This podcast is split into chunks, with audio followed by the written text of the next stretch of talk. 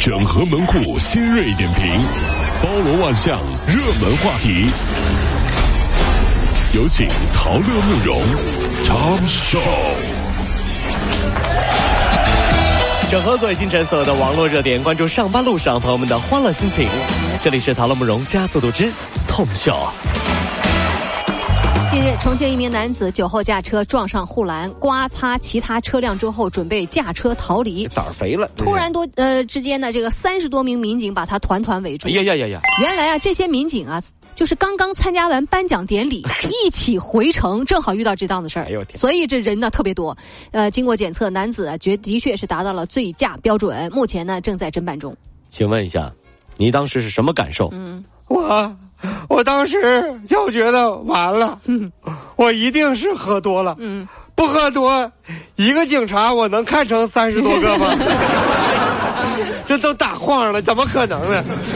才我就是酒驾，三十多个警察就把我包围了，一定是我看错了，不可能，不可能，不可能，不可能。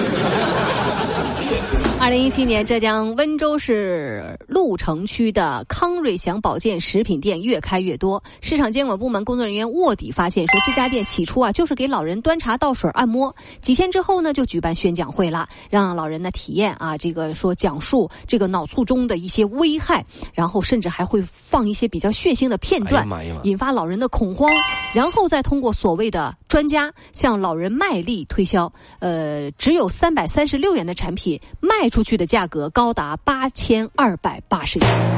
销售人员为了能够让老人购买产品，真的是什么招数都用了出来，毫无下限。当王爷爷看到男销售叫自己老婆李奶奶小姐姐的时候，隐约觉得这大概是一场骗局。我说，小伙子。这个是我老婆这么多年，我我了解啊。你这不这这睁眼说瞎话吗？都 都九十多了，小小姐姐啊。虽然李奶奶还是很开心的，但是王爷爷隐约觉得哪儿不对啊！真是。最近啊，晋江一迎亲车队啊，这三辆总价超过千万的宾利车连环追尾。当事人表示说，当时一名老太太在车前面转来转去，停车避让，然后导致了追尾。经过保险员了解说，三车当中啊，只有最新的一部是投保了商业险，哎呀妈，其他两辆车都没有。您瞅瞅，初步预估呃损失超过一百万元。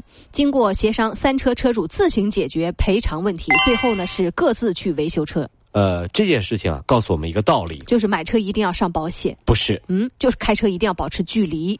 不是，那那是结婚贼贵，贼贵，迎亲也贼贵，贼贵，对吧？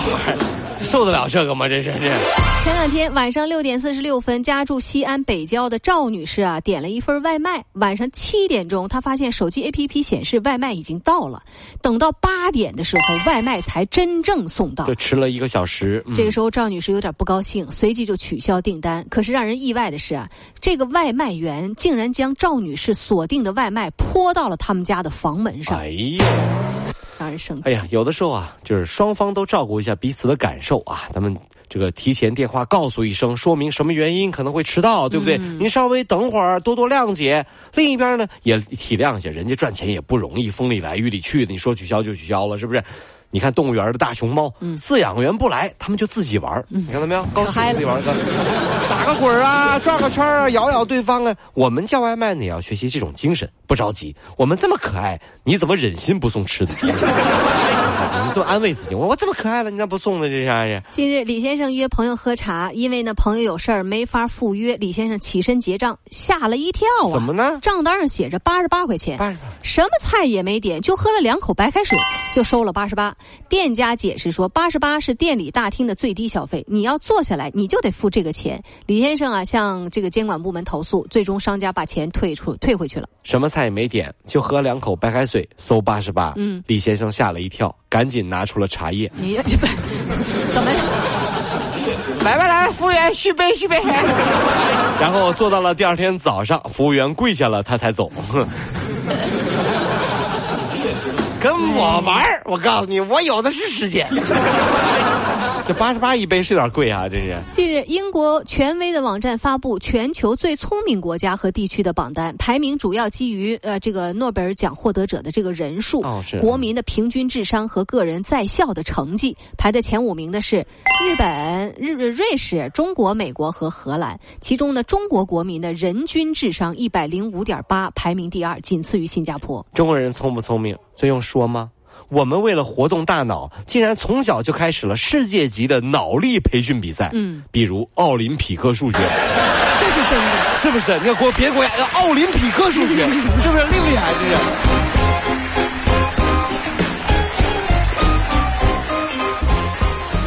跑了五路加速度，上班路上好舒服。